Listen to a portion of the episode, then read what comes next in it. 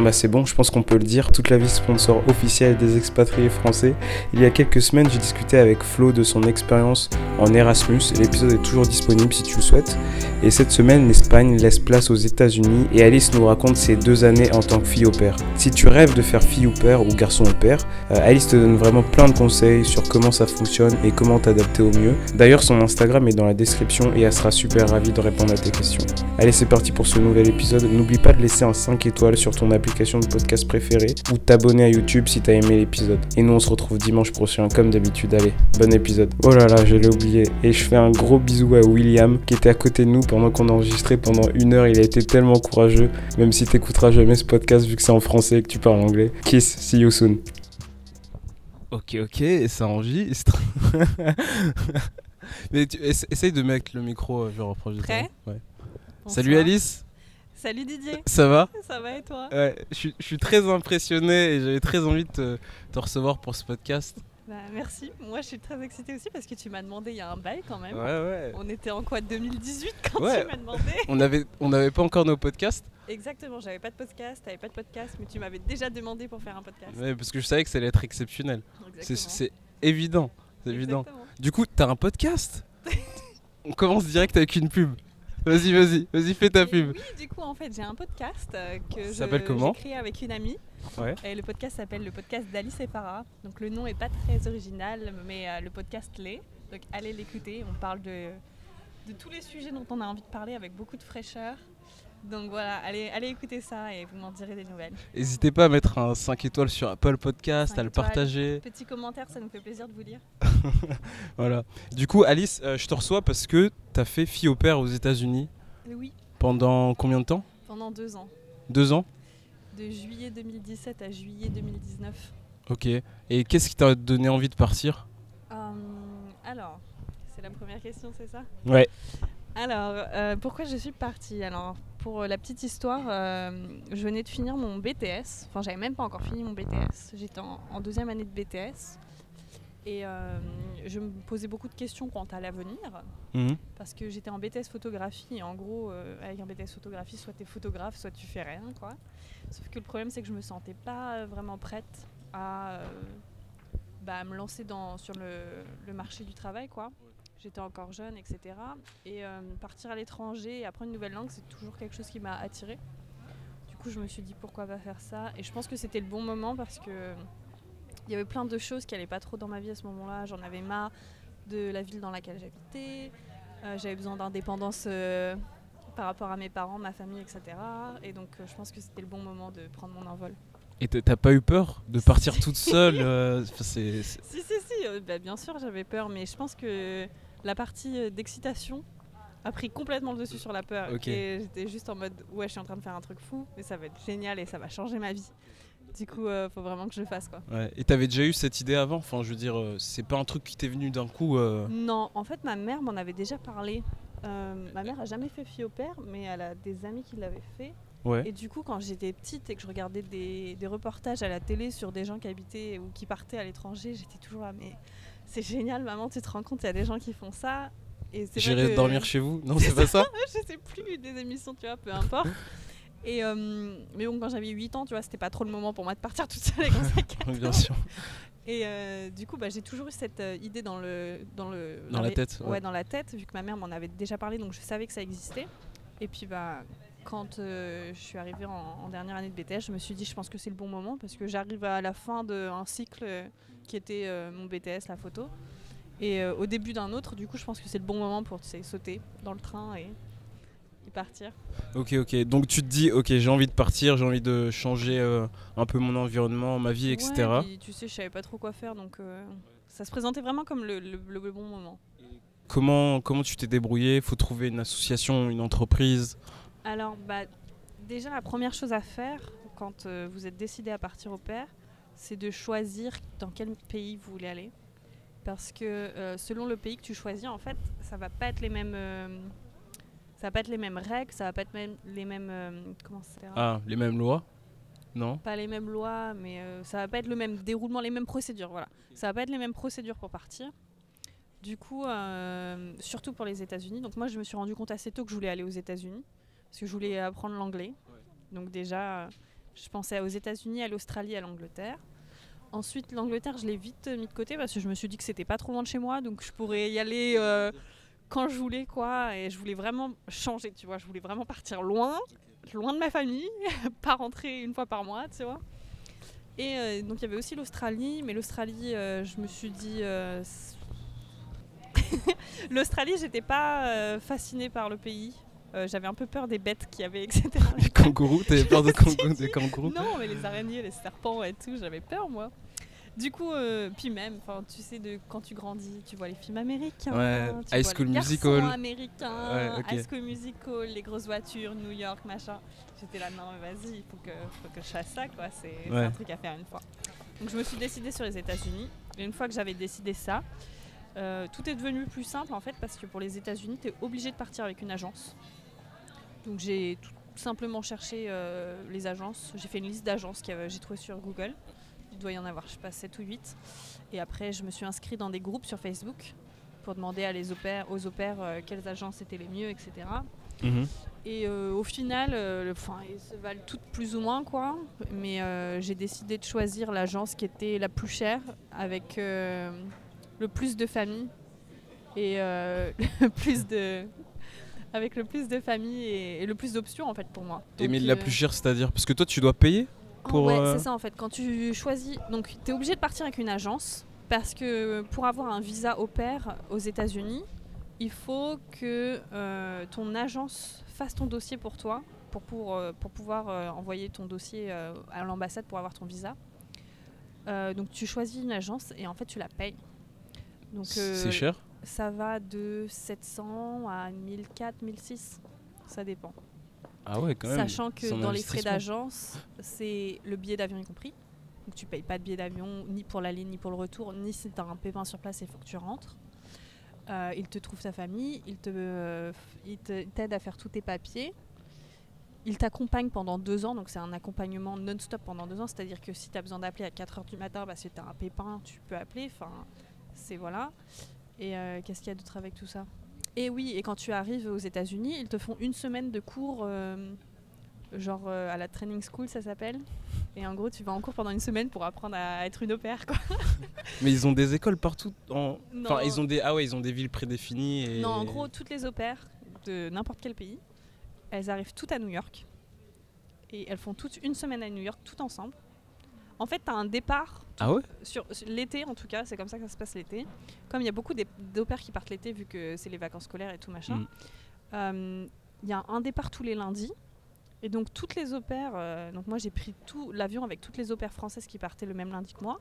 Et on s'est retrouvés à New York. Et après, on a été emmenés dans la training school, donc dans l'école euh, à New York. Et tu te retrouves avec toutes les autres au pairs de ton agence du monde entier.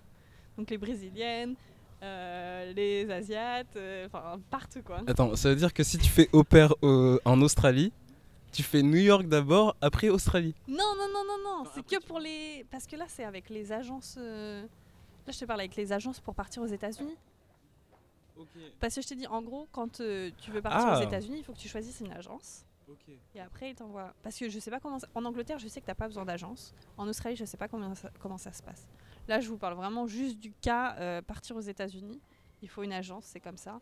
Et du coup, euh, tu vas te retrouver avec toutes les opères de ton agence en même temps à l'école. Ok, mais c'est juste de ton agence. de C'est ton pas. agence. Parce que chaque agence a, la- a sa propre école en fait. Donc euh, des agences, il y en a, je disais, il y en a 6 ou 8, je sais plus. Toi, t'as pris laquelle? Un petit peu de pub. Donc je fais un petit peu de pub. J'ai pas envie de faire euh, de la pub, voilà, euh, c'est génial ou quoi. Enfin, c'est une agence comme une autre. Euh, moi, je sais que quand j'ai eu des pépins, ils ont toujours été là. C'est bien passé. Tout le monde n'a pas la même expérience que moi. Il y en a qui vont dire que cette agence c'était vraiment nul, nanana. il y en a pour qui ils vont dire c'était génial. Voilà, chacun a son expérience. Moi, j'ai jamais eu de problème avec eux. Hmm. Ils ont toujours été là quand j'avais besoin. Donc, mon agence, c'est Cultural Care. Cultural Care au pair. Euh, je pense que c'est une des plus anciennes agences d'au pair euh, parce qu'ils ont le plus grand nombre de d'au pair en fait qui, et de familles euh, sur, euh, sur leur site internet. Et euh, c'est pour ça que je les ai choisis parce qu'ils avaient l'air très sérieux. Et, euh, et tout le monde disait sur les, sur les réseaux sociaux que c'était eux qui avaient le plus de familles et qui faisaient partir le plus d'au pair tous les ans. Du coup, je me suis dit, c'est sûr, euh, ça va aller. Et aussi, je regardais beaucoup de vidéos euh, sur YouTube d'au pair. Mm. Et c'était tout dans cette agence-là, du coup, je me suis dit, ça, ça a l'air sûr, quoi. Et c'était plus cher, mais. enfin, C'était combien J'ai payé 1460 euros, je crois. Et euh, ouais, c'était la plus chère ou l'une des plus chères. Mais puis, le- tu sais, le fait de payer aussi autant d'argent, tu, du coup, tu es vraiment engagé. Et moi, j'avais l'impression qu'il y avait un gage de qualité derrière.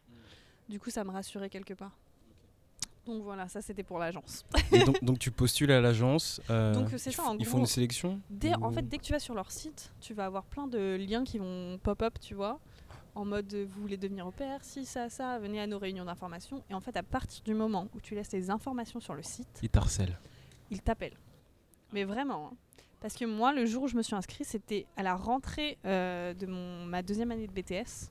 Donc on était en septembre. Autant te dire que je pensais pas encore à partir au pair. Donc je me suis inscrite juste comme ça pour aller à la réunion d'information, tu sais, pour voir, quoi, Mm. pour m'intéresser, etc. Et euh, le jour d'après ou deux jours après, j'avais un appel. On me demandait, oui, on a vu que vous étiez intéressé par la réunion. Ils ont commencé à m'envoyer des emails et et donc il y en a, ils vont dire que c'est du harcèlement, mais moi je trouve que ça m'a vachement aidé parce que du coup le fait d'avoir directement un suivi, tu sais, euh, j'étais vraiment plongée dedans quoi. Il y avait plus de retour en arrière. C'était, je m'étais engagée, tu Mm. vois. Et donc il m'appelait, euh, il m'appelait assez souvent. Enfin il y avait vraiment un suivi, tu vois. Et je sentais que j'étais pas toute seule, tu vois. Genre j'étais plus toute seule dans l'aventure. J'avais des gens qui étaient derrière moi, qui m'aidaient et qui me soutenaient. Mm.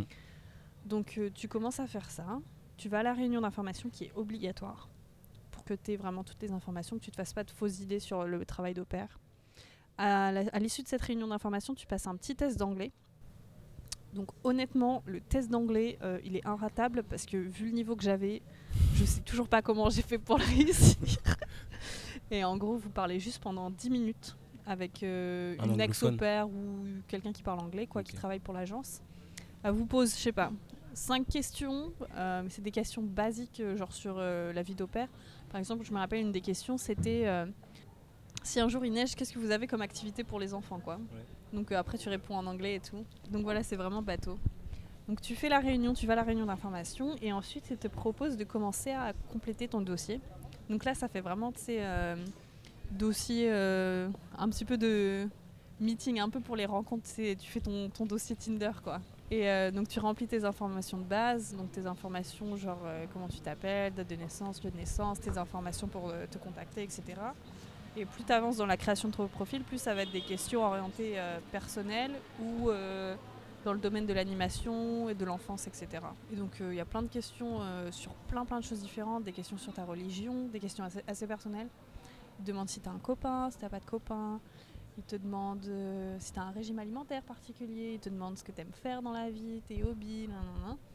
En fait, ils te posent le plus de questions possible pour que quand la famille va lire ton profil, ils aient vraiment une idée de qui Ouais. tu es et pour savoir si ça va matcher avec, euh, avec leur famille quoi, et avec les enfants. Donc tu commences à remplir ça. Entre deux, tu commences à préparer tes papiers, tu payes l'agence. Une fois que tu as payé l'agence, tu es vraiment engagé parce que tu as payé 1400 balles. et, euh, et voilà, une fois que ton profil est fini, en fait, la- l'agence t'appelle. Ils le relisent pour être sûr qu'il n'y a pas de grosse erreur ou que tu n'as pas marqué des trucs chelous ou quoi. Et euh, une fois que c'est relu, ils le mettent en ligne. Et à partir de ce moment-là, tu peux être contacté par des, par des familles. Et donc là, ça devient bizarre parce que tu reçois des mails de gens qui habitent dans le Connecticut. et tu te dis, mais what the fuck? Mais ouais, donc voilà. Et du coup, tu as été contacté euh, directement en combien de temps? Honnêtement, j'avais un bon profil. hein, parce que, Bah, donc. euh, Alice Alice, écoutez. euh, non, mais je travaille dans le domaine de l'animation depuis euh, 2015. J'ai mon BAFA, etc. Donc déjà, ça, ça rassure beaucoup auprès des parents parce que euh, ils te demandent de faire un certain nombre d'heures pour être au pair, pour être éligible. Ce qui est très étrange, c'est que c'est pas le même nombre d'heures pour les hommes et pour les femmes. C'est-à-dire un certain nombre d'heures euh, dans l'animation? Dans, pas dans l'animation, mais dans le travail auprès des enfants. Ah Par exemple, euh, si tu veux être au pair, il me semble qu'il faut que tu valides 250 heures de travail avec les enfants. Surveiller sa sœur, ça suffit pas. Non. Enfin, ça compte comme des heures, mais ils vont si ta seule euh, expérience c'est surveiller ta sœur, ils vont t'en demander plus. Ils vont te dire non, c'est pas assez. Le mieux, c'est que tu aies fait. euh, Alors, les centres aérés, ça marche très bien. Pour ceux- tous ceux qui font de l'animation, qui travaillent dans les centres aérés, il n'y a pas de souci. Le mieux, c'est de c'est d'avoir différentes petites expériences. Par exemple, tu as fait du babysitting, tu as gardé ta sœur, euh, une fois, tu as travaillé pendant, pour une association, tu as gardé genre un groupe de 10 enfants pendant 3-4 heures, tu Ouais. vois. Euh, empiler ça, c'est pas mal. Il vérifie ou tu peux mytho un peu En gros, euh, il, te demande des... il te demande que ton patron, pour chaque expérience, remplisse euh, une fiche. Waouh Donc, par exemple, tous les gens avec qui j'ai fait du babysitting, j'aurais demandé de remplir une fiche en français que après j'ai traduit en anglais. Toutes les vacances où j'ai travaillé au centre aéré, j'ai demandé à ma patronne de remplir une fiche. C'est un énorme dossier en fait. C'est un énorme dossier. Le dossier, il faut pas le prendre à la légère. hein. Ça prend bien un à deux mois, sérieusement, pour le compléter. Parce qu'il y a énormément de questions et c'est pas des questions où tu réponds par oui ou par non. Tu Ouais. vois, il faut développer. Quand on te demande qu'est-ce que tu aimes faire dans la vie, tu vois, t'écris pas deux lignes. Il faut vraiment que tu dises qui tu es, quelle personne tu es. Et c'est important pour euh, la famille, mais c'est aussi important pour toi parce que tu as envie de trouver une famille euh, qui va, qui va te correspondre, quoi. Donc euh, ouais, ouais, le dossier c'est un gros bout de. C'est chiant, honnêtement c'est chiant, c'est long, mais c'est important que ça soit bien fait. Donc faut, faut prendre le temps de le faire. Tu dois pas faire de vidéo. Ah si, Ah si tu étais au courant ou pas? Non, non, je te demande comme ça. Si, alors en fait, euh, bah, l'agence dans laquelle je travaille, il demande de faire une petite vidéo euh, pour te De présenter. présentation, ouais. Euh, Je trouve que la vidéo c'est c'est sympa, tu vois, ça permet de voir la personne comment elle, comment elle est, elle comment elle bouge, comment elle, elle s'exprime aussi en anglais parce que du coup la vidéo est en anglais. Donc j'ai fait une petite ça- vidéo. ça devait te faire peur parce que tu, genre, tu pars pour améliorer ton anglais et Ouais. là tu dois remplir un Alors, dossier en anglais. Ce qui est bien avec l'agence, c'est qu'ils te rassurent à mort, tu vois, tout le temps, tout le temps. Ils te disent, mais vous inquiétez pas, ils savent, les... parce que tu sais, ils font. L'agence fait un travail énorme du côté des opères, mais ils font aussi un travail énorme du côté des familles, c'est-à-dire qu'ils rassurent bien les familles, ils leur disent, vous savez, vous cherchez une opère, mais ça va être des gens souvent qui parlent pas bien anglais parce qu'ils viennent aux États-Unis pour euh, apprendre, etc. Mm. Donc les familles sont bien tenues au courant, on est bien tenu au courant, que voilà, c'est pas grave si c'est pas parfait. Ok. Donc euh, ouais, tu fais une petite vidéo bah, de présentation quoi. Tu, pré- tu te présentes, tu dis ce que tu fais, où tu habites, c'est quoi tes points forts, enfin tes skills, tu vois, qu'est-ce Mm. que tu sais faire Tu- dans tu la te vie. vends un peu quoi. Exactement, ce que tu aimes faire. C'est bien si tu peux mettre un petit, un petit plan vidéo où tu travailles avec les enfants. Je me rappelle dans la mienne, donc je disais que je faisais Ah, t'as fait un montage et tout Ah mais oui alors tu peux bien sûr faire la vidéo classique où tu te filmes juste dans ta chambre Ouais. et tu dis tout ça, mais moi ma vidéo c'était euh, Hollywood. ah, Hollywood. Ah non, mais de ouf. J'avais des plans différents. Je m'étais pris en vidéo en train de conduire une voiture pour montrer que je conduisais. Je m'étais pris en photo en train de faire un shooting avec Martha pour montrer que j'allais faire des photos. J'avais fait euh, un autre jour, j'avais fait une vidéo où je faisais de la cuisine, je faisais des crêpes avec des enfants. Enfin, vraiment, tu vois, ma vidéo c'était euh, high qualité, tu vois.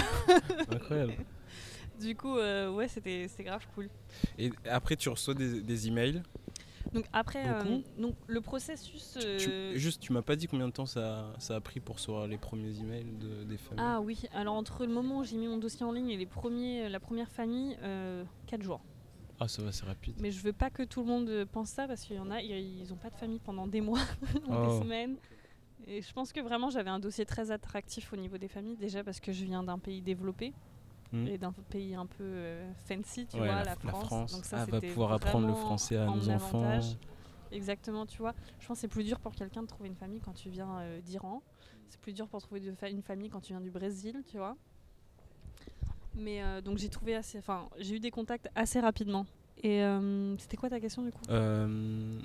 Ouais, 4, jours tu m'as dit, Ouais. le temps que ça t'a pris. Donc tu reçois les, les demandes. Oui, alors ça, ça a changé au fil des années. Euh, Le système de, en gros, de match entre les opères et les familles. Au début, comment ça se passait? Je réfléchis. Alors au- moi, quand euh, je cherchais ma famille pour ma première année, ce qui se passait en gros, c'est que seulement les, les familles cherchaient pour les opères. Quand ils trouvaient une opère qui leur plaisait, ils pouvaient donc euh, cliquer sur son profil, envoyer une demande. Et pendant qu'ils m'envoyaient la demande, en gros, en, en m'envoyant la demande, mon profil était complètement bloqué. C'est-à-dire que toutes les autres familles ne pouvaient plus me voir. J'avais disparu du site, quoi. Et tant que j'avais pas donné de réponse à cette famille, oui ou non, genre j'étais, j'apparaissais Ah ouais. plus sur le site. Faut être réactif quoi. Donc fallait être réactif. ouais. Ça mettait à mort de la pression parce que tu te disais mince, euh, je suis avec cette famille. Est-ce que c'est la bonne? Est-ce que c'est pas la bonne? Faut que je prenne une décision rapidement parce qu'il y a le temps qui passe. Et pendant que je suis avec eux, en fait, je suis plus sur le site, donc les autres familles peuvent plus me voir. Enfin, donc c'était comme ça. Mais heureusement, ça a changé. Maintenant, ce qui se passe, c'est que hum, quand une famille se connecte avec vous, ah oui, tu- donc du coup, tu pouvais avoir qu'une famille, une par une, tu vois. Genre, Mm. tu pouvais pas parler à plusieurs familles en même temps. Et donc maintenant, ce qu'ils ont fait, c'est que les familles, donc toujours peuvent te choisir, te contacter, sauf que ton dossier est toujours en ligne. Et toi, maintenant, tu as la possibilité d'avoir jusqu'à 10 familles en même temps sur ton profil. Donc tu cherches pas les familles, hein. c'est toujours les familles qui viennent à toi et qui se mettent sur ton profil en mode Hey, would you like to connect? Et, euh, Mais du coup, là, tu avais l'avantage de comparer. Tu vois, je parle à cette famille, cette famille, cette famille. Celle-ci, je l'aime pas trop par rapport aux deux autres, donc ça vire. Enfin, beaucoup moins de pression, beaucoup plus chill. Après, il y a les familles qui, du coup, euh, se plaignaient un peu parce que, comme les opéras avaient plus de choix, soit ils mettaient plus de temps pour choisir, soit tu pensais que ça allait le faire, en fait, ça le faisait pas parce qu'ils avaient trouvé une autre famille entre deux qui leur Mhm. plaisait plus. Donc, euh, je sais pas si ça va changer, mais moi, je trouve que ce système est beaucoup plus euh, égalitaire et c'est mieux pour les opéras. Donc euh, tu réponds à, à la demande de ta famille. Toi, t'es parti où la première fois? Je suis partie à Philadelphie. Philadelphie, c'était la cinquième famille à me, con- à me contacter. Et avant cette famille-là, j'avais fait que un Skype avec une autre famille. C'est-à-dire que les autres, j'avais juste lu leur profil et Ça j'avais dit non, t'intéressait pas ok. direct. Euh, j'avais une famille euh, au milieu de nulle part. Moi, ça, c'était hors de question. si j'allais aux États-Unis, c'était pas pour me retrouver à la campagne. Tu vois, sinon je serais restée en France. Ouais, c'est méchant pour la France. Là. Mais non, mais c'est juste qu'il y a des non, belles oui, campagnes en France. bien sûr, vois, bien si sûr. vais Mais toi, tu voulais vivre la vie américaine et Voilà, je voulais pas être. euh, je voulais être soit dans une grande ville, soit en banlieue d'une grande ville pour Ouais. pouvoir euh, vraiment vivre la vie euh, américaine à fond, quoi. Donc ça, ça avait direct viré, quoi. Après, j'étais tombée une famille euh, sur une famille qui était super religieuse. Ils avaient des règles vraiment. En fait, le fait qu'ils soient super religieux, moi, ça me dérangeait pas du tout. Enfin, je peux vivre avec ça et enfin, j'ai aucun problème avec ça. Mais le fait qu'ils imposent des règles, c'est vraiment, ils avaient des règles super étranges. Au père, fallait qu'elle soit rentrée tous les soirs à 8h30. Enfin, tu vois, je viens aussi euh, aux États-Unis pour vivre ma vie, tu vois. Donc, euh, ils, ils avaient vraiment plein de règles super bizarres. Mais du coup, juste, euh, je t'arrête 5 minutes. Tu peux lire le profil de la famille? Ouais, en gros, dès que, t'es- dès que t'es- tu reçois une Connecté, demande, tu peux lire le tu profil. lis tout leur profil. Le profil que toi, tu t'es emmerdé à remplir pendant trois mois, Ils en fait, fait eux, ils ont fait la même chose de leur côté. ok. Du coup, ils lisent ton profil, ils regardent ta vidéo, ils t'ajoutent. Mm. Toi, tu lis leur profil. Si tu les aimes bien, petit Skype, petit mail d'abord. Ensuite, petit Skype. Si le premier Skype se passe bien, tu peux continuer de Skyper avec eux. Deux, trois, quatre fois. Autant de fois que tu veux avant de prendre une décision, en fait. Et euh, si le premier Skype ou par mail, tu vois que ça passe pas trop, bah, tu passes à la prochaine. Donc tu fais le Skype avec la famille de Philadelphie? Ouais, j'avais fait un Skype avec une autre famille avant. T'avais eu peur? La Ça première fois, j'étais super stressée. Et tu vois, la première fois, je pense que j'avais été super stressée aussi parce que la, la mère, elle avait présenté ça. euh, Donc, c'était la première au père qu'ils allaient avoir. Et la mère avait vraiment présenté ça comme un entretien d'embauche. Ah ouais. Du coup, j'avais vraiment pas été à l'aise. Et à la suite de ça, j'avais dit, bah non, en fait, euh, je me sens pas trop à l'aise, etc. Alors que quand j'ai parlé avec ma, ma host mom de Philadelphie, ma future host mom, et je savais pas que ça allait être ma host mom à, à l'époque, en fait, elle m'a répondu au téléphone. Elle buvait son petit thé avec les filles euh, dans le canapé. euh, et c'était, elle me posait pas de questions d'entretien d'embauche. C'était euh, Chill. super chill. La famille, quoi. Pour, ouais, c'était vraiment des questions en mode euh, Ah, qu'est-ce que tu fais aujourd'hui? Tu, Ah, tu vas sortir, tu vas faire ça, cool. Qu'est-ce que tu aimes bien faire dans la vie? J'ai lu sur ton profil que tu aimais bien faire de la photo. Qu'est-ce que c'est? Enfin, c'était Elle s'intéressait vraiment à toi, quoi. Elle s'intéressait vraiment à moi et pas juste les questions. Après, bien sûr, elle me posait des questions par rapport aux enfants parce que c'était aussi pour ça qu'on se parlait, tu vois, pour être sûr que ça marche bien. Mais je pense que la première chose qu'elle voulait voir, c'était si le feeling était là. Donc le premier Skype était vraiment chill et après j'ai vu dans les autres Skype que du coup elle posait des questions un petit peu plus euh, pointilleuses genre euh, t'as déjà conduit sur la neige, est-ce que tu sais faire ça? Wow. C'est Ouais. des questions précises qu'ils te posent Bah, ou- C'est-à-dire qu'en France ils savent que nous on n'a pas tant de neige que ça et à Philadelphie il neige pendant 4 mois de l'année. Donc quand il faut porter les enfants à l'école tu vois... euh, Enfin c'est vrai qu'on n'y pense pas mais t'as déjà conduit sur la neige toi? Ah non. Bah Non. voilà. Est-ce que tu saurais conduire sur la neige Bah moi Bah, oui du coup là j'ai de l'expérience. Et juste, attends, j'avais une question à te poser, mais je sais plus. Attends. Bon, c'est pas grave. Si, si ma question revient, je te, je te la ouais, tu poserai. me couperas. Euh, du coup, ça se passe super bien. Tu fais plusieurs Skype avec elle. Ouais. Ah oui, voilà, j'ai retrouvé ma question. ok, ma question c'était est-ce que tu peux faire fille au père si tu sais pas conduire? Ah non. Impossible. Il n'y a pas beaucoup de critères pour faire fille au père, mais le peu qu'il y a, il faut absolument les respecter, sinon c'est mort. Le premier critère, c'est euh, avoir entre 18 et 27 ans, il me semble. Il ne faut pas avoir d'enfant. On n'y pense pas souvent, mais c'est important. Euh, parce que c'est mort, vous pouvez pas ramener votre bébé en tant qu'opère, ça ne fonctionne pas. hein. Il y en a qui ont déjà essayé. Euh, il faut avoir le permis de conduire impérativement. Et même si la famille te demande pas de conduire, il faut l'avoir. Ok. Il faut l'avoir. Euh, moi, j'avais une copine euh, qui était dans une famille où elle conduisait pas. Elle n'avait pas besoin de conduire, mais euh, elle devait quand même avoir le permis parce que c'est la règle de l'agence. Et si jamais tu décides d'étendre ou si jamais tu dois rematcher, enfin, Ouais. tu sais pas sur quelle sera la prochaine Mm. famille, il faut impérativement que tu aies ton permis de conduire, quoi. Il y a quoi d'autre comme condition? Il faut pas, il faut avoir un casier judiciaire vide. Il faut avoir euh, le bac ou un équivalent. Donc ça, je trouve ça un peu débile, mais bon, euh, peu importe, quoi. Mm. Qu'est-ce qu'il y a d'autre? Enfin, ça, c'est les, les critères principaux, quoi. Et puis, il faut valider 200 heures euh, de garde d'enfants. Tu dis oui à la famille de Philadelphie. Je dis oui à la famille de Philadelphie après 2-3 semaines de Skype. Donc ça, c'était en, en janvier. Là, j'imagine, t'appuies sur le bouton, enfin, ou je sais pas, t'envoies le mail, t'es tout excité, tu Ouais, dis ouais, je vais à Philadelphie. Ouais, Tu commences à regarder sur Google Maps De si t'as pas déjà regardé avant. J'avais, bah, moi, dès que je voyais où est-ce que la famille elle habitait, j'allais les voir direct sur Google Maps. hein. Non, et du coup, ils habitaient en banlieue, euh, en banlieue de Philadelphie. Petite banlieue très tranquille, c'est euh, banlieue familiale. euh. C'est des familles riches en général, non? Bah, ma famille n'était pas riche, mais c'est des familles qui ont assez d'argent pour pouvoir se payer euh, les services d'une opère. Tu sais combien ça coûte pour eux ou pas? Le programme, il me semble que c'est autour presque de 20 000 dollars l'année. Pour eux? Pour eux. Plus, ensuite, il faut qu'ils payent euh, 200 200 dollars la opère par semaine. Ah ouais. Ah, ils, doivent payer l'agence et en plus ils te payent Et toi. ensuite, ils me payent moi, Et to- toi, les 200, c'est c'est tout ce que tu vas toucher euh, chaque mois, chaque euh, semaine. chaque semaine, pardon. Ouais, c'est tout. Et il n'y a pas euh, des familles qui payent plus que d'autres euh, Alors non, parce que donc euh, C'est réglementé. on, on rentre dans un sujet un peu costaud là. C'est-à-dire que les l'argent, agences c'est d'opère, ça fait 5 ans qu'ils sont en procès avec des associations d'opères qui se sont révoltées parce qu'en fait, dans les lois officielles, la famille a le droit de payer ce qu'elle veut à l'opère. Mhm. C'est-à-dire que le minimum, c'est 195 euros et enfin 195 dollars et 75 centimes. Donc ça, c'est le minimum. Toutes les opères doivent être payées ça. Sauf que ce que les agences d'opères faisaient, c'est dire aux familles que c'était le prix qu'il fallait qu'ils payent et pas plus ni moins. Alors que si les familles avaient l'argent et l'envie, Mhm. euh, c'était complètement légal de payer l'opère plus que ça. Donc après, tu vois, c'est à l'opère de voir fiscalement si elle est gagnante ou pas, puisqu'on paye des taxes là-bas aux Sur les États-Unis. 200 euros? Ouais. Ah oui, euh, C'est sur énorme ou 200 pas euros par semaine, j'ai payé 1000 euros de taxes euh, sur l'année. sur l'année. Ah. Oui, non, pas par semaine. Euh, ouais, ouais, donc, donc, ouais, donc euh, le salaire de l'opère moyen, c'est 200 dollars. Et euh, comme les agences ont dit aux familles depuis des années que c'était comme ça et pas autrement, vous attendez pas à gagner plus. Ce sera ça. c'est pas beaucoup, euh, mais ça fait le taf. On met pas, on peut pas mettre la daronne à l'abri en, en Non, faisant fille non, tu mets pas la daronne à l'abri, tu, tu dépenses le moindre centime et tu t'éclates, quoi. Et tu- mais tu vis bien avec 200 euros Oui, ça euh va. Bah, tu vis bien dans la mesure où tu t'es nourri, logé, blanchi, quoi. Ok. Je pense C'est que... que, c'est que pour les activités quoi. Voilà, c'est ça.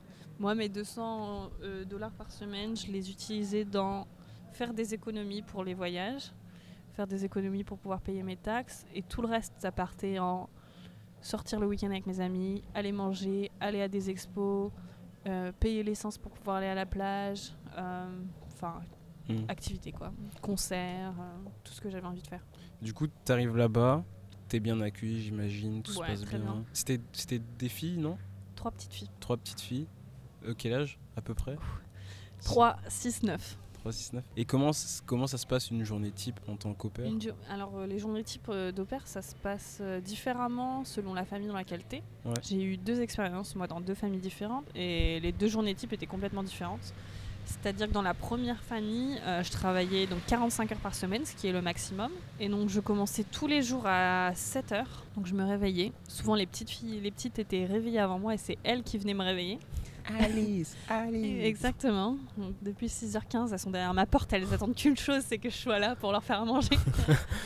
Donc euh, ce qui se passe, c'est qu'une fois que voilà, j'ai pris ma douche, euh, mes petites choses à faire perso, euh, je descendais avec les filles, je leur faisais, si elles n'étaient pas réveillées, je les réveillais. Je leur faisais le petit déj. Ensuite, je les préparais pour l'école, c'est-à-dire démêler les cheveux, les aider à choisir leurs habits, euh, les aider à mettre les chaussures, le cartable, t'as pas oublié ci, t'as pas oublié ça. Vraiment Ben, comme une maman comme ou une un maman. papa. Mais vous euh, allez voir, le- la vie d'opère, c'est une... être une maman à plein temps en fait. Donc euh, ensuite, je les ai emmenés une par une à l'école. La grande, elle allait à l'école toute la journée, donc de 8h le matin jusqu'à 15h, 15h30 l'après-midi. Par contre, les deux petites, elles étaient à ce qu'on appelle euh, la preschool et le kindergarten. Du coup, elles allaient à l'école que le matin. Donc en fait, ce, que, ce qui se passait, c'est qu'une fois que je les avais déposées, j'avais que deux heures vraiment de, De libre. de libre devant moi avant de devoir aller les rechercher. Donc certains jours, euh, ma hostmam me laissait euh, ces deux heures libres, donc j'allais au, au sport ou, ou vaguer à mes activités. Et parfois, elle me les comptait comme des heures travaillées pour que j'ai du temps pour pouvoir euh, faire les lessives, des choses comme ça. Ce qui est cool parce que quand tu es toute la journée à la maison avec les enfants, parfois t'as pas le temps pour faire leur lessive ou ranger leur chambre, etc. Mais comment ça te compter les heures comme. euh, Bah, en Ah, gros, soit te laisser libre, elle disait ouais, c'est. tu fais ce que tu veux, mais t'es pas euh, payé. Ou soit à me compter comme des heures de travail et du coup j'étais avec- sur les 200 euros. Bah, en gros, Mais tu es tu payé 200 euros à la semaine, mais ils ont un, un- Ils ont 45 heures à utiliser. Ah. Du coup, en gros, et, euh, par semaine. dans cette famille-là, ils utilisaient toujours les 45 heures parce qu'ils en avaient besoin. C'est-à-dire que vraiment, ils travaillaient tous les deux comme des malades. Enfin voilà. Donc, si par exemple, elle me laissait deux heures de libre le mardi matin, elle allait réutiliser ces deux heures-là pour les rajouter par exemple le vendredi soir pour qu'elle puisse euh, sortir euh, dîner avec son mari par exemple. Tu vois? C'est comme ça, que Mais ils peuvent les rajouter à n'importe quel moment de la semaine. N'importe quel moment de la semaine. Après, il y a des règles. Tu peux pas travailler plus de 10 heures d'affilée par jour. Et euh, le week-end, il faut toujours que tu aies un jour et demi consécutif de week-end off. Donc, par exemple, le samedi toute la journée et le dimanche matin, ou euh, le samedi après-midi et le dimanche toute la journée. Et donc, si tu. euh, si, imaginons, le mardi, elle te fait pas travailler les deux heures là, Ouais. tu seras pas payé. T'auras Enfin, moins, bah, moins non, que non, 200 non, non, euros. T'es toujours payé la même chose. C'est juste que les deux heures, du coup, elles sont replacées autre part dans ta semaine. Ok. Après, ça, c'est parce que ma famille, elle était particulière parce qu'ils voulaient tout le temps me faire travailler 45 heures parce qu'ils en avaient besoin. Je vois euh, la famille de l'année d'après, franchement, je travaillais euh, 25, 30 heures à tout casser par semaine. Mm. Franchement, je faisais pas grand chose. Tant mieux, J'étais toujours payé 200 dollars puisque c'est ce que tu dois être payé, tu peux pas être payé moins. Pas moins. Même si tu travailles deux heures la semaine, ils sont obligés de te payer. Très bien. Qu'est-ce que les Américains pensent des Français tu veux savoir tous les petits stéréotypes Ouais, bien sûr. Parce qu'en fait, tu vois, avant la, avant la discussion, Ouais. j'aime pas dire interview, la discussion, Ouais. euh, j'ai posé la question sur Instagram à, des, à mes amis. Quoi, À des. Américains Ouais. Et euh, du coup, il y a beaucoup de monde qui m'ont dit Ouais, qu'est-ce que pensent les Américains des Français? Ah, en gros, les gens me demandent ça. C'est Ouais, ça. C'est ouais, c'est ça, ça. ask Ouais, j'ai fait un sondage euh, si tu veux. un sondage et les gens demandaient les questions à me poser quoi. Du coup, ça, c'est une question. Ok. Après, on Donc, passera à la euh, deuxième. les grands fans et followers de Didier, je vais y répondre tout de suite. Euh, Qu'est-ce que les Américains pensent des Français et des Françaises? Alors déjà, dès que tu vas dire que tu es français, ils vont être en mode ah mais c'est génial Amazing Genre vraiment être français Ouais. c'est vraiment le top quoi. Vous, vous allez toujours être cool quoi. Vous pouvez être un con hein, et pas drôle, mais vous allez toujours avoir la, la cote en soirée si vous dites Ah, que vous êtes c'est français. stylé. Ensuite, une fois que vous avez dit que vous êtes français, ils vont vous dire euh, euh, Voulez-vous coucher avec moi ce soir? Parce que c'est la seule chose qu'ils savent dire en, en français. French kiss? French kiss. Et euh, une fois qu'ils ont fait toutes leurs blagues sur les Français, ils vont vous dire Alors, euh, c'est comment Paris? Parce que la France, c'est juste C'est Paris. Paris, ouais. en Ils fait. connaissent pas euh, Voilà. Nice, Euh, Rouen, Exactement. Angoulême. Donc euh, moi j'ai la chance d'être normande, donc quand je leur disais que j'étais Normandie, ils Ah, voyaient un petit peu où c'était euh, avec Yes. euh, l'histoire de la, la Seconde Guerre mondiale quoi. Pour tout le reste, euh, Bordeaux s'ils boivent un peu de vin, le reste c'est dans les choux quoi. Donc, donc ça, mais après qu'est-ce qu'ils pensent des Français vraiment?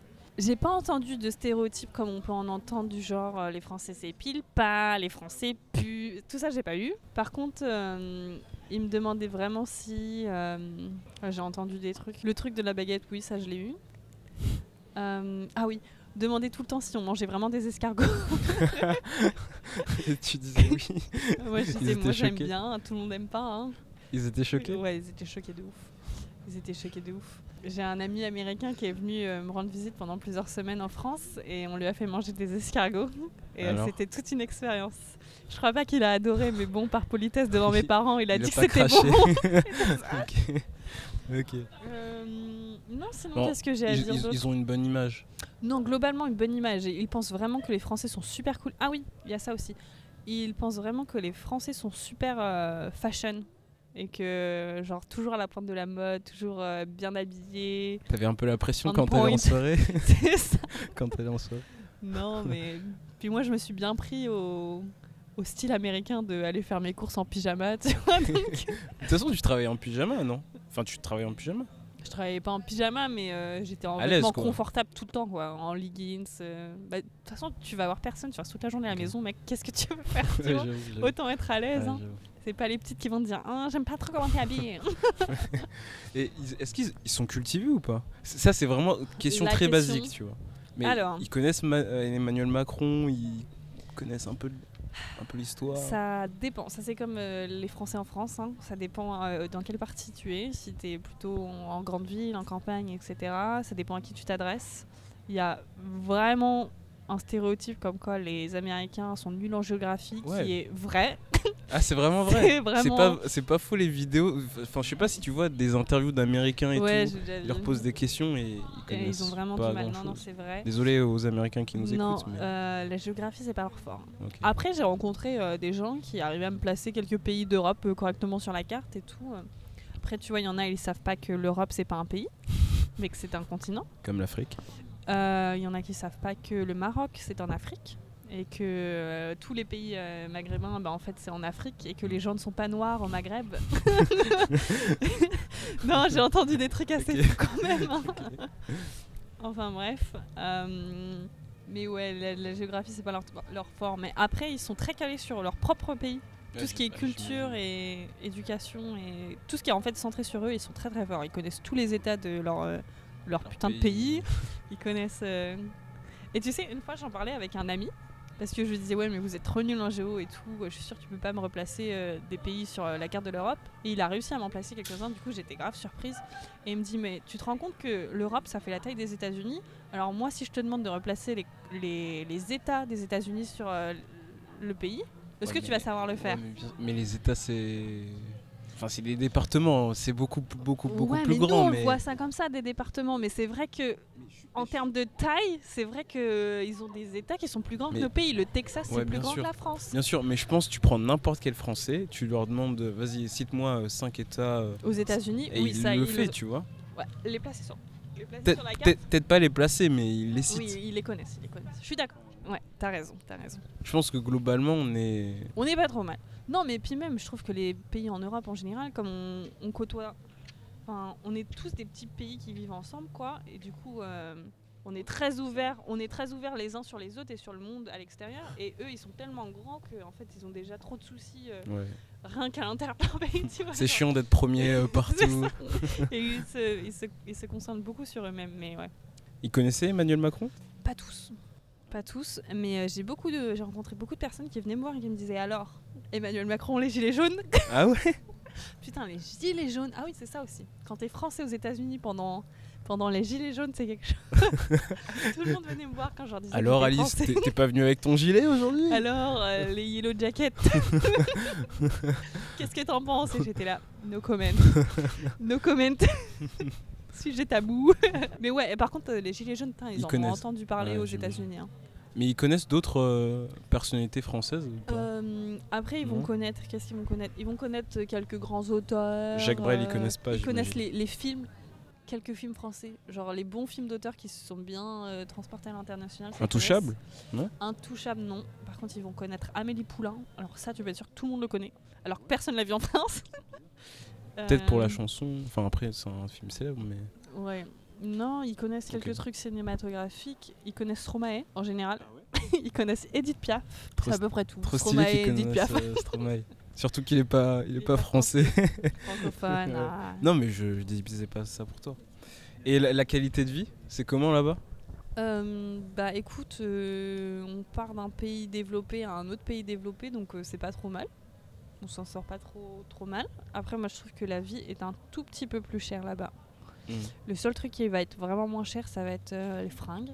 Parce que c'est des gros fans de la fast fashion. Du coup, euh, HM, tout ça, ils connaissent bien. Et ce qui va être aussi beaucoup moins cher, c'est euh, fast food. Genre Ouais, manger cheap, gras et dégueu. C'est très très très très bien là-bas. Ils le font très bien. Par contre, si tu veux bouffer des avocats de toast à LA, tu vas payer ça 15 balles. Oh. Voilà. Non, non, non, le style de vie, euh, c'est à peu près la même chose. hein. Après, euh, en termes de culture, euh, il y a plein plein de choses qui changent, mais en termes de coût de la vie, euh, c'est à peu près la même chose. En termes de politique, n'en parlons pas. Donald est toujours président. Ouais. Le pire, c'est que moi, ça m'énervait parce que je rencontrais des jeunes qui avaient mon âge et qui votaient Trump. Et qui était genre à fond. et qui euh, étaient vraiment à fond. Et euh, tu sais, il y a ce truc qui est très différent aux États-Unis, c'est que hum, on dit toujours en France, on est libre d'expression et c'est notre euh, droit le plus, le plus important. Quoi. On, on peut s'exprimer et dire ce qu'on veut. Mm. Et aux États-Unis aussi, mais c'est beaucoup plus fort qu'en France, c'est-à-dire que même si leurs propos, c'est des propos racistes, des propos sexistes, des propos xénophobes, et ben, ils vont considérer que la liberté d'expression. passe avant tout et que chacun a le droit d'exprimer son avis. Mm. Et du coup, ça donne des euh, Donald Trump président et des supporters qui n'ont pas peur de dire je vote Trump et si ça te dérange, bah, Avec je la fous. casquette et tout. Exactement. Du coup, c'est bien, mais ça fait très peur en même temps. Il y a beaucoup de racisme, de xénophobie là-bas ou pas? Tu sais, euh, déjà, l'Amérique, c'est euh, un pays qui, est, qui a une histoire très très longue avec la population noire américaine. Et Donc, toutes euh, les autres, ouais. toutes les autres, mais tu vois, en France, je trouve que euh, il y a toujours, il y a toujours des problèmes de racisme partout comme ailleurs, mais je trouve qu'en France, les autres populations euh, immigrées, en plus, ça me fait rire parce que c'est vachement complexe comme situation parce que aux États-Unis, leur population noire est là depuis des siècles. Des siècles, ils sont arrivés euh, quand c'était euh, bah, l'époque de l'esclavage, etc. Mais il y, a- il y a des siècles, quoi. Alors qu'en France, et donc ils ont toujours des problèmes de racisme très très euh, présents dans vraiment au, au fin de leur- au fin fond de leur culture, tu vois, c'est vraiment quelque chose qui est Parfois, tu l'as senti. ouais, c'est vraiment quelque chose qui est encore, encore super présent dans, dans leur culture et il y a encore une fracture énorme entre la population noire américaine et le reste de la population euh, aux États-Unis. C'est-à-dire que c'est pas euh, des mensonges. Les Noirs américains réussissent moins, ils gagnent moins et t'as l'impression que tout est fait dans le système américain pour que ce soit comme ça en fait. Il n'y a rien en leur faveur. Mm. Et j'ai jamais vu un autre pays qui fonctionne pareil, alors que les États-Unis, c'est un des pays, tu disais, le numéro un dans le monde, etc. Et vraiment, il y a une fracture assez intense. Alors qu'en France, je prends l'exemple de la France parce que c'est ce qu'on connaît, Ouais. ça va être des gens qui sont immigrés de, on va dire, peut-être les 50-60 dernières années. Mhm. Est-ce que tu es d'accord avec moi? Oui, les, les grosses vagues Ouais. d'immigration, ça vient de. En général, Ouais. quand, tu, quand tu parles à des fils d'immigrés, tu dis ah bah quand est-ce que t'es arrivé là? Ils deux, vont trois, dire. deux, trois générations voilà, max, c'est ça. Deux, Ouais. trois générations, ça va être après la guerre, la guerre d'Algérie, ça va être euh, avec tout ce qui se passe en Afrique, les guerres, etc. Donc en général, ça va être les grands-parents, les parents qui sont venus, euh, Mm. qui ont migré en France en fait. Mm. Et ben je trouve que les populations en France sont mieux intégrées Que, ouais, au reste de la population qu'aux États-Unis. C'est paradoxal pour un pays qui a Aux États-Unis, ils l'ont bien intégré. mais c'est quand même euh, intégré séparé quoi. Tu vois, ils ont leur intégration et après il y a l'autre Il y, a, il y intégration a des quartiers un peu genre euh, noirs américains. Complètement. et- complètement. C'est pour ça aussi quand je te parle de fracture, c'est que par exemple à Philadelphie, il y avait euh, le- tout le quartier nord de la ville. Alors nous tu te baladais à Philadelphie. Philadelphie c'est une, très, une ville très très jolie, très sympa, il y a des beaux buildings, c'est très historique, c'est vraiment très très beau. Si tu vas en banlieue de Philadelphie, putain, tu trouves des maisons. Les mecs font des millions, hein. ils sont super, euh, Super blindés, Ouais. super super riches.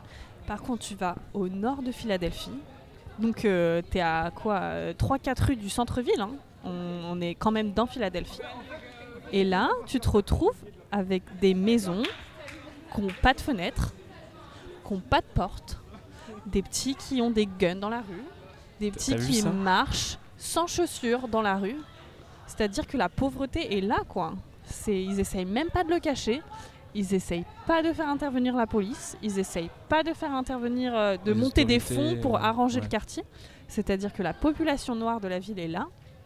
Elle vit dans la misère et personne va venir les aider. Tout le monde s'en fiche. Voilà, c'est ça. Et moi, je trouve ça lamentable, quoi. Donc, euh, ceux qui y arrivent le mieux, ceux qui arrivent à envoyer leurs enfants en- en- à l'université, ceux qui arrivent à trouver des jobs, ceux qui arrivent à vraiment essayer de se sortir de ça, ils s'en sortent et ils arrivent à aller dans des quartiers qui sont toujours plus ou moins réservés aux, aux populations noires, mais un peu mieux.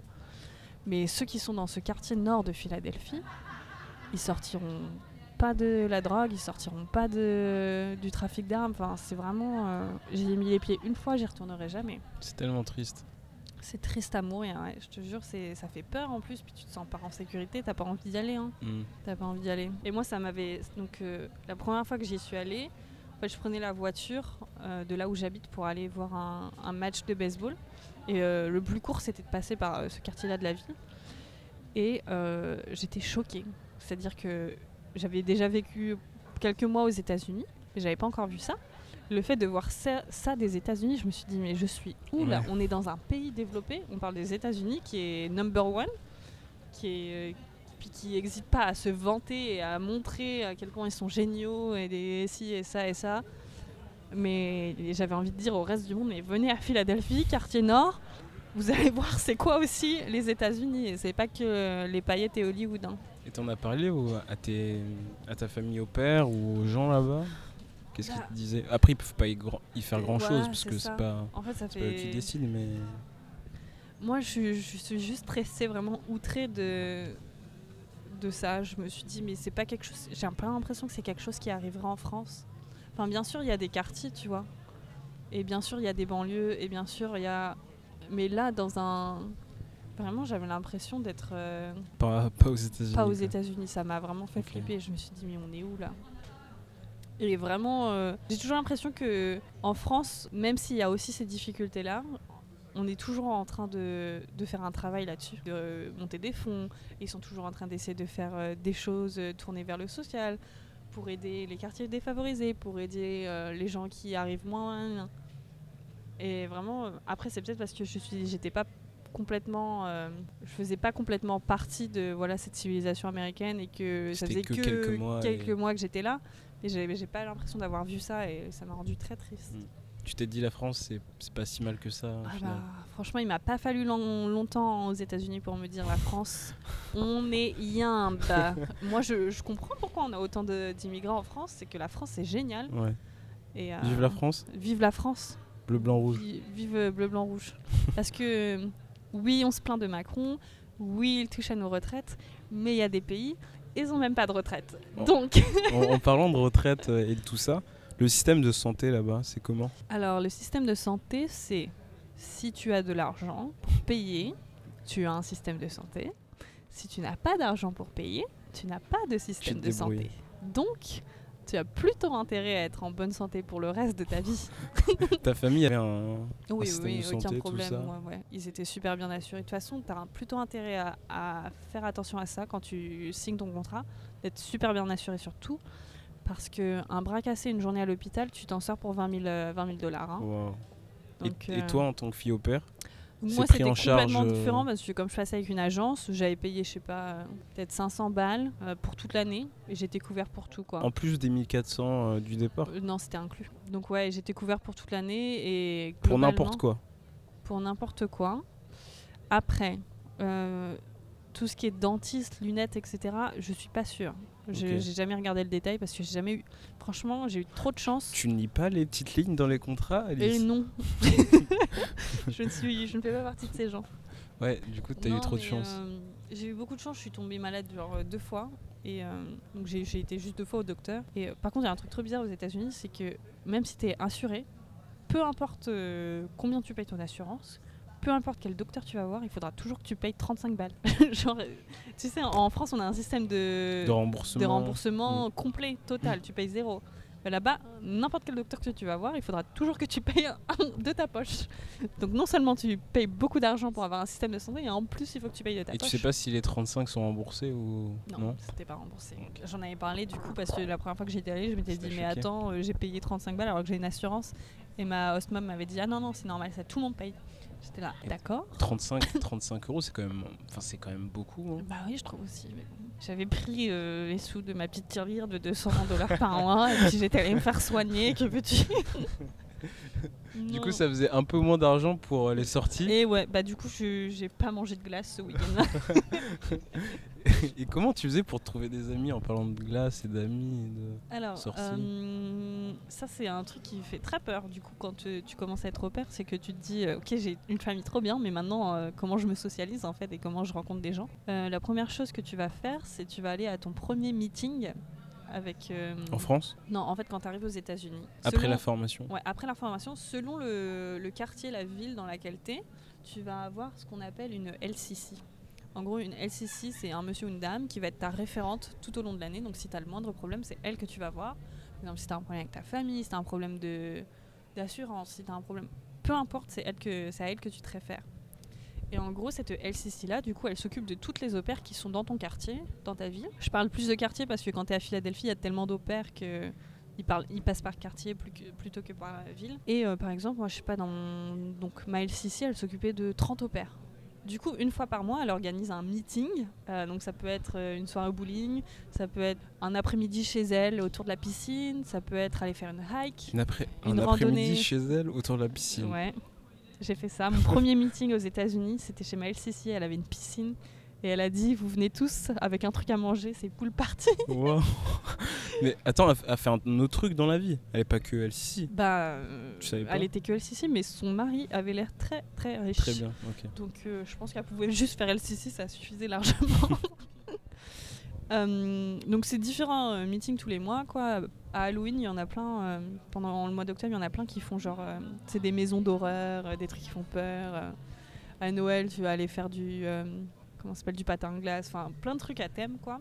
Et puis toi aussi, tu peux proposer pour faire des trucs, match de baseball, etc. Et donc pendant ces meetings, bah, tu te retrouves avec tous les opères, comme ils sont obligatoires, faut que tu y ailles. Tu te retrouves avec tous les opères de ton quartier. Donc c'est génial parce que tu rencontres des gens qui habitent à côté de chez toi et qui Mm. font le même travail que toi, Mm. souvent les mêmes horaires, et avec qui du coup tu peux partager euh, bah, tout quoi. Tu peux te faire tes po- des Voilà. potes et tout. Donc euh, tu peux te plaindre des enfants qui te saoulent, et puis ils comprennent parce qu'ils font le même truc que toi. et ce qui est très cool, c'est que du coup, euh, c'est des gens de partout dans le monde.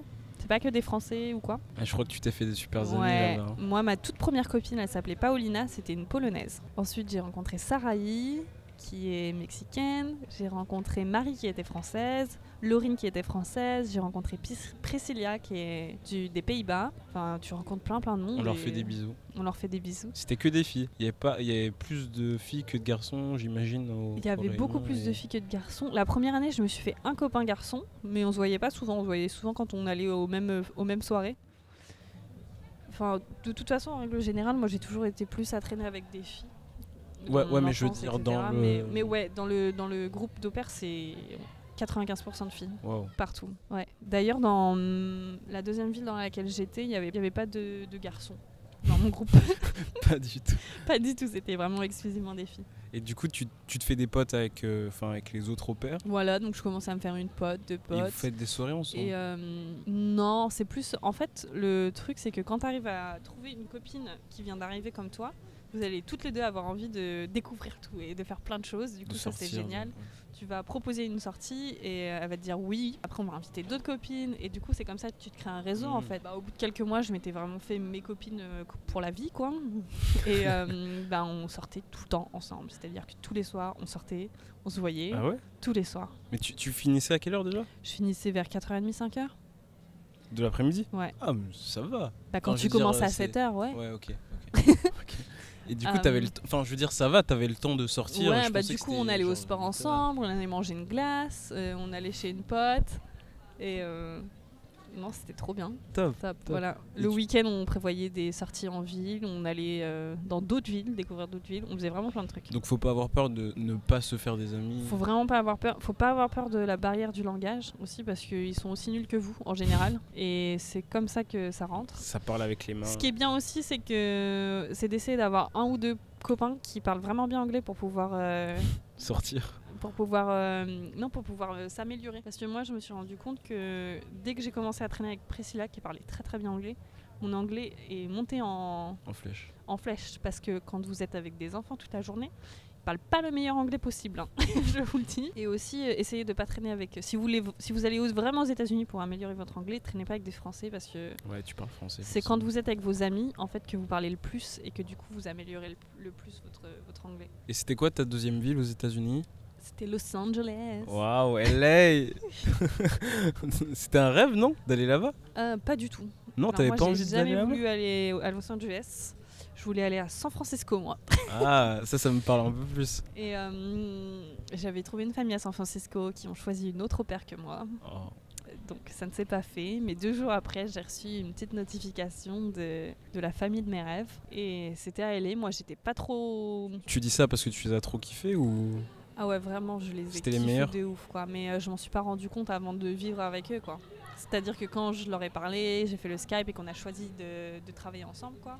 Je m'étais dit, oh, elle- est trop bien cette famille, mais le fait de vivre avec eux, je me suis vraiment rendu compte que j'avais eu la meilleure famille de tous les États-Unis, quoi. Vraiment, juste pour moi. Pourquoi? Vas-y, explique-nous. étaient d'une gentillesse incroyable, c'est-à-dire qu'ils faisaient tout vraiment pour que mon travail soit le moins pénible possible, le plus simple, le plus arrangeant. Euh, S'ils n'avaient pas besoin de moi pour travailler, ils me faisaient pas travailler. C'était des garçons, les enfants, non C'est pas ça? Les garçons, j'avais deux petits garçons qui étaient adorables, vraiment des enfants sages, qui rangent leurs affaires.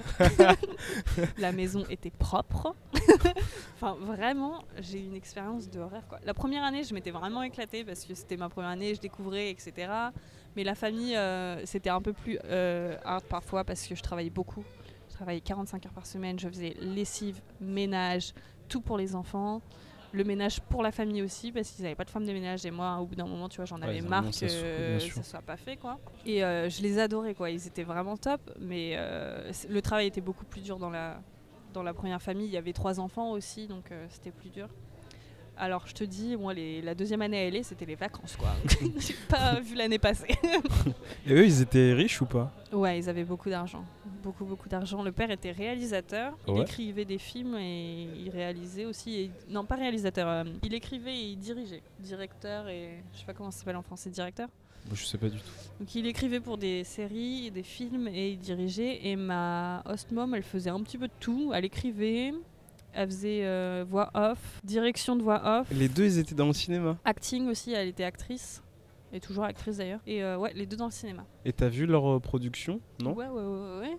D'ailleurs, ma host mom, elle a un Golden Globe chez elle. Arrête. Si, je te jure. C'est elle qui l'a gagné? Ouais. Mais elle est connue alors. Bah, elle est pas connue, mais c'était en genre 2008, je sais pas. Elle a gagné le Golden Globe de meilleur second rôle, meilleure actrice pour un second rôle dans une série drame Oh, aux États-Unis. incroyable. Il y a sa petite vidéo euh, sur YouTube si vous voulez aller voir, avoir, euh, avoir son Golden Globe. Non, c'est pas un Golden Globe, je te raconte n'importe quoi. C'est pas un Emmy Award. Comment ça s'appelle le, le truc avec le globe là Je sais pas du tout. elle a, elle a un truc euh, qui brille. J'ai un pote qui, qui kiffe le cinéma qui s'appelle Louis. On a fait un épisode ensemble euh, la semaine dernière, je crois. Mhm. Peut-être que si Louis, tu passes par là, tu pourras nous dire euh, c'est quoi Ouais, le trophée avec Soit, soit c'est un. Emmy Award, soit c'est un Golden Globe. C'est genre un ange avec des ailes, un, globe comme ça. un ange avec des. Je sais pas. euh, bref, elle a ça à la maison. C'était très stylé quoi. C'était très stylé. Et ce qui est drôle, c'est que du coup, je savais pas. Et euh, le premier jour où je suis arrivée euh, chez eux, en fait, l'ancien opère était encore dans la chambre d'opère. Du coup, j'ai dormi dans, son, dans le bureau. Et c'est dans le bureau qu'elle a le truc. Et genre, je me suis installée, je me suis posée dans mon lit j'étais claquée. Et là, j'ai regardé le truc et je me suis dit, ah, attends. C'est pas un truc hein, genre un César ce truc là Un Oscar Un truc comme ça. Et du coup après j'ai commencé à stalker ma host mom sur, euh, Sur les réseaux. sur les réseaux et j'ai trouvé tout ce qu'elle faisait et j'étais là waouh. Ok. En gros, elle a joué dans une série euh, américaine, un peu type Les Feux de l'amour, vous voyez, mais euh, vraiment un truc euh, plus connu que Les Feux de l'amour aux États-Unis, Ah mais qui est pas connu euh, à l'international bizarrement. Ça s'appelle euh, All My, All My, non, ça s'appelle All My Children, je crois. Est-ce que c'est ça Moi je sais pas, moi ça me dit. Bref, et euh, a joué, euh, je crois qu'elle a joué le premier personnage euh, homosexuel dans une série, dans une soap opéra, En 2008 en, pff, dans les années 2000 quoi. Et euh, son, son nom c'était Bianca si vous voulez. euh, Bianca dans la série si vous voulez regarder. Elle va avoir deux followers de plus qui correspondent aux deux de, de gens qui nous écoutent. Ouais. Et euh, mon, mon host dad a aussi joué dans des films super connus. Il a joué dans. Est-ce que tu connais The Cube? Non. C'est un film un peu science-fiction, un peu mi-horreur, thriller. Et en gros, c'est des gens qui sont dans un bloqués dans un cube super bizarre. Et le cube bouge. C'est un truc de science-fiction. hein. Le cube bouge et tu peux passer de. Dans le cube, en fait, il y a plusieurs salles. Et en gros, il faut essayer d'identifier le, le mécanisme du cube pour essayer d'en sortir. C'est comme un labyrinthe en fait. Un. Et dans chaque salle, il y a un truc qui peut te tuer. Et donc ils vont de salle en salle et parfois genre euh, et parfois il y a rien et parfois euh, le truc commence à se rétrécir ou alors il y a un truc qui va te tuer dedans et tout. C'est comme ça, quoi. C'est comme ça sauf que c'est pas horreur. Ça, ça faisait pas trop trop peur, tu vois. Ça, ça va, je l'ai regardé, c'était tranquille. Et c'était un film. C'était un film. Ok. Et euh, mon Wasdad a l'un des premiers rôles dedans. si ce n'est le premier rôle puisque c'est grâce à lui que tout le monde s'en sort. Vous le savez maintenant. Voilà, j'ai spoilé tout le film. Mais du coup, t'arrives et tout. Ça devait être dur de quitter euh, Philadelphie. T'avais des amis. C'était dur, mais en même temps, après un an à travailler comme une dingue, moi j'en pouvais plus. Ouais, mais je veux dire, pour tes amis, tout ça. Oui, bah oui, oui, oui. Mais après, mes amis ils prévoyaient aussi d'étendre dans des villes différentes, etc. Enfin, on avait tous nos projets, donc Mm. j'étais triste. Et je savais pas que c'était une fin en, en soi. Enfin, enfin, je savais que c'était pas une fin en soi. Tu vois, je savais que j'allais continuer de les voir, etc. Avec, euh, j'ai continué de voir mes amis après. On a fait des voyages ensemble. Et là, ça fait euh, deux ans qu'on s'est rencontrés, deux ans et demi même. Et euh, enfin, on se voit, on se parle encore, on Ok, se top. encore euh, régulièrement au téléphone. Il y en a une qui habite euh, pas loin d'Amsterdam, donc c'est pas très loin si je vais aller la voir. Ok, Ça va. génial, génial. Donc t'arrives au, à LA. LA, LA, c'est très différent de Philadelphie ou pas? Ah bah complètement. Déjà c'est la Californie, donc t'arrives, il y a des palmiers partout, il fait 30 degrés. non, euh, LA c'est très cool et euh, assez compliqué à gérer en même temps. C'est-à-dire que c'est une ville super cool dans... euh, voilà, il fait super beau, il y a des palmiers, il y a la plage, les gens sont en tongs dehors, tout le monde est super relax. Tu vois, parce que c'est vraiment une ville très... euh, relax, bobo, on mange euh, vegan. Ah, il y avait des restos véganes là. De... Mais la LA, c'est la capitale de la Véganerie. véganerie et du végétarianisme. Vraiment. Après, c'est compliqué à gérer à LA, c'est que c'est une ville très chère. Euh, c'est tellement grand que c'est compliqué pour se déplacer. Surtout si t'as pas de voiture, c'est mort, tu vas nulle part. Très très cher, compliqué de se déplacer. Et le fait que ce soit très grand et compliqué de se déplacer, parfois c'est dur de se socialiser là-bas. Hmm. Tu peux vite te trouver euh, mis à part, ouais, au dépourvu. Donc ça, faut faire attention. Et aussi, il y a un truc qui m'énerve un peu à LA, c'est que comme c'est LA, les paillettes et Hollywood, parfois tu peux tomber sur des gens qui vont être faux ou des gens qui vont pas faire les bonnes choses pour. euh, Tu l'as les- senti ça Tu Ouais. l'as vraiment senti euh, Où tu vas rencontrer, euh, enfin ouais, juste des personnes un peu creuses quoi, où, où ils vont te parler de tout ce qu'ils font, qui est génial et tout, et en fait quand tu essaies de, de pousser un peu la discussion plus loin, quoi, il n'y a pas grand chose derrière, c'est un peu dommage quoi. hmm. Mais ouais, du coup c'est vrai que c'est une ville qui est aussi très orientée sur l'apparence, sur ce que tu fais dans la vie, combien tu gagnes, euh, enfin voilà, il y, a- il y a toute cette industrie là qui, qui touche la ville. Et tu participais à des soirées avec, tes, avec ta famille? Genre des fois ils pouvaient t'inviter à, je sais pas, Ouais, aller manger euh, Ouais, ouais, chez ils une m'invitaient. amie ou... Après, euh, moi j'étais très indépendante et ils l'ont vu assez rapidement, donc euh, parfois ils ils continuaient de m'inviter, mais ils savaient souvent que j'allais pas venir Ok, ils te particulièrement. laissaient gérer. Ils me ouais. laissaient gérer. Ouais, à chaque fois qu'il y avait un brunch ou quoi, ils m'invitaient toujours. Après, il y avait aussi les événements où vraiment c'était que eux quatre, tu vois, et ils m'invitaient pas, et il y avait pas de souci avec ça. Enfin, je comprends parfaitement, tu vois. Mm. J'ai pas à toujours être là non plus. Mais quand ils m'invitaient et que je pouvais venir, ça leur faisait plaisir, moi Ouais. aussi, donc euh, c'était cool. Tu te déplaçais comment euh, Voiture Même pour tes trajets personnels? Ouais. Ils bah, te prêtaient leur voiture? Ouais, en fait, les Oh, deux familles cool. dans lesquelles j'étais, il y avait trois voitures. Donc, euh, il y en parents. avait toujours une pour l'opère. C'est incroyable. Ce qui n'arrive pas toujours. Hein. Demandez bien ça à votre famille quand vous faites les interviews. Ça arrive pas toujours. Trois voitures pour deux parents. Bah, les deux parents et l'opère. Ah ok Genre, il y a une voiture pour l'opère. Ah spécifiquement Oui. Parce que chaque année ils continuent à, à faire ça et... bah ouais, en général, les familles qui ont des opères, c'est des gens qui sont dans le programme euh, pour plusieurs années. C'est-à-dire qu'ils commencent à avoir une opère quand ils ont leurs premiers enfants en bas âge. Et ils les ont jusqu'à ce qu'ils en, ont plus, ils en aient plus besoin, quoi. Et là, ma famille, euh, honnêtement, la famille de LA, ils ont pas besoin d'une opère. Ils gardent juste une opère parce que les petits apprennent le français, ils vont dans une école française. et aussi parce qu'ils aiment bien avoir une opère à la maison. Genre, ils un aiment peu de bien. compagnie Ils aiment bien la compagnie. Mais honnêtement, franchement, si tu pousses vraiment, Pourquoi ils avaient femme de ménage? Ils avaient femme de ménage. Pas cuisinier quand même Ils ont pas. tous les deux leur euh, emploi du temps ajustable euh, comme bon leur semble. Ouais. Parce qu'ils sont à leur compte, ils ont leurs propres entreprises. euh. les, les petits vont à l'école toute la journée. Enfin, franchement, si vraiment ils voulaient faire des économies, ils n'avaient pas besoin de faire. C'est juste que vraiment, ils n'ont pas. Ouais, voilà, c'est Con- plaisir. par Et ça faisait plusieurs années qu'ils étaient dans le programme, depuis que les petits étaient tout bébés, quoi. Du coup, ils ont juste l'habitude d'avoir quelqu'un, et ils aiment bien. Et les petits, ils aiment bien avoir Mm. quelqu'un à la maison aussi, de différents, tu sais, comme une grande sœur, etc. Je me rappelle d'une photo d'un des petits avec son, son maillot de, le- de la France. Ouais, Je sais pas si c'était deux étoiles ou pas. ouais, il y avait les deux étoiles. Il était trop content.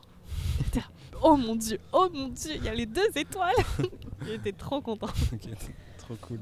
Du coup, on arrive un peu à la fin de, de Ouais. discussion. Bah. Est-ce que toi, tu ferais au pair euh, en France? Si j'avais pas été française, Ouais.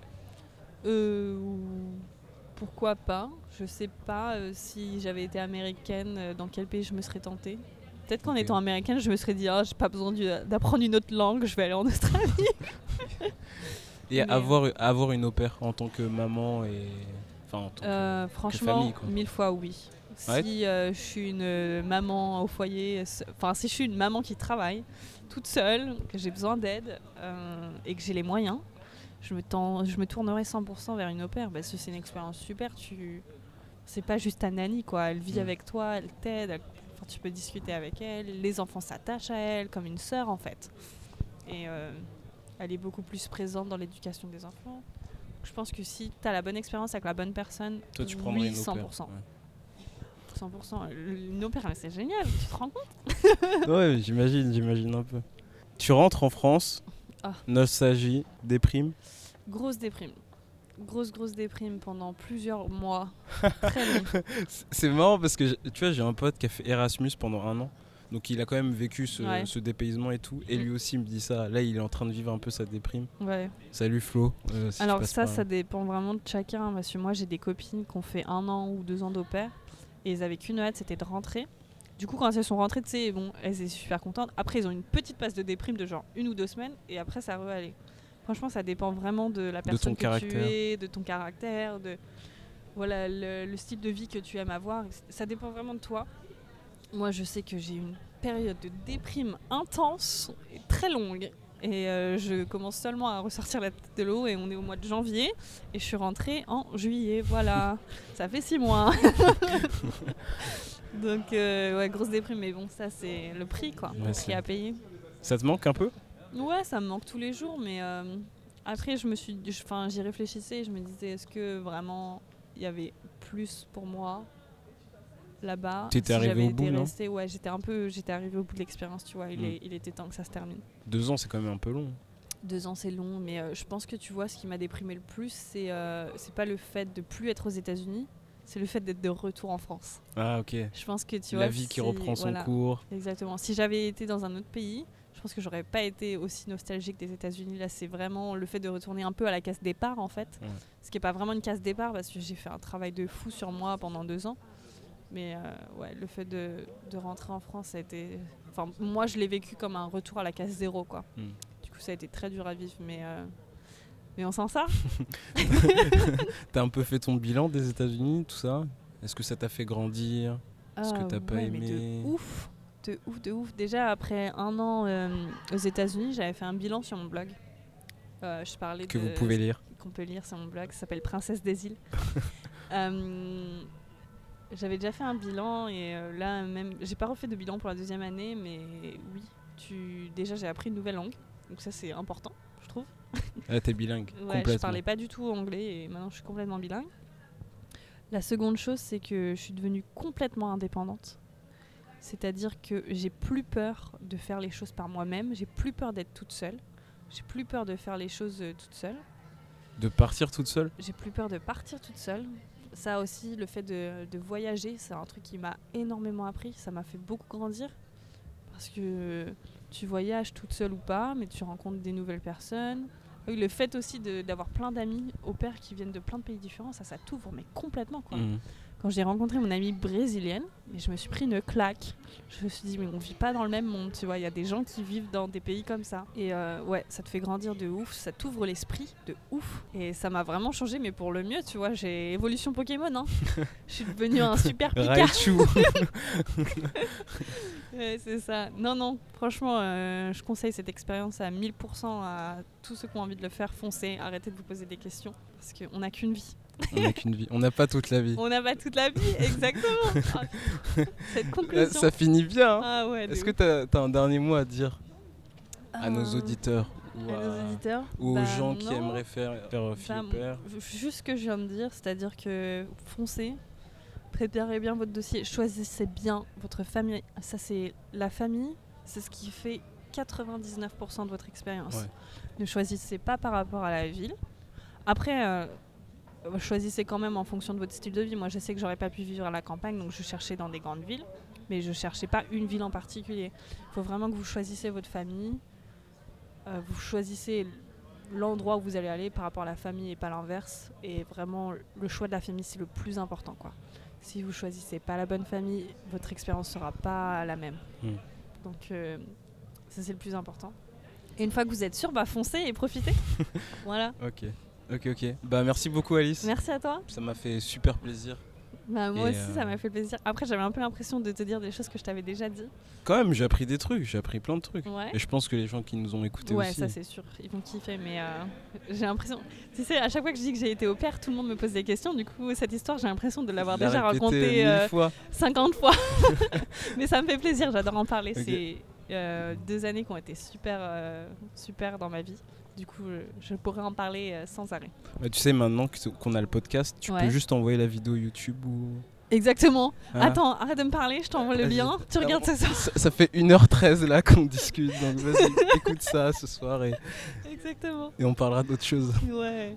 Non, en vrai, j'aimerais bien faire un épisode sur euh, mon podcast avec Farah là-dessus. Mais c'est vrai que le sujet de l'opère, il y a tellement de choses à couvrir, à couvrir surtout quand t'as Mais ouais, été opère toi-même. de. Parce que là, on a couvert qu'une partie, mais je pourrais encore parler sur plein de choses, tu vois. Ouais. Mais, euh, mais ouais, c'est très long, quoi. Bah, vous écouterez peut-être un épisode sur, euh, Peut-être que ça. je ferai toutes les, toutes les questions qu'on n'a pas fait sur ce podcast, je les ferai peut-être sur l'autre. Ok, on fait ça. J'espère que je serai invité un jour d'ailleurs. Bah oui, non mais Bien sûr. ok, bientôt. on fait ça. on fait Bon, ça. merci beaucoup Alice. Merci à toi, Allez, à la prochaine. À plus. Bisous. Oh, one day when the war is won, we will be sure, we will be sure. Oh,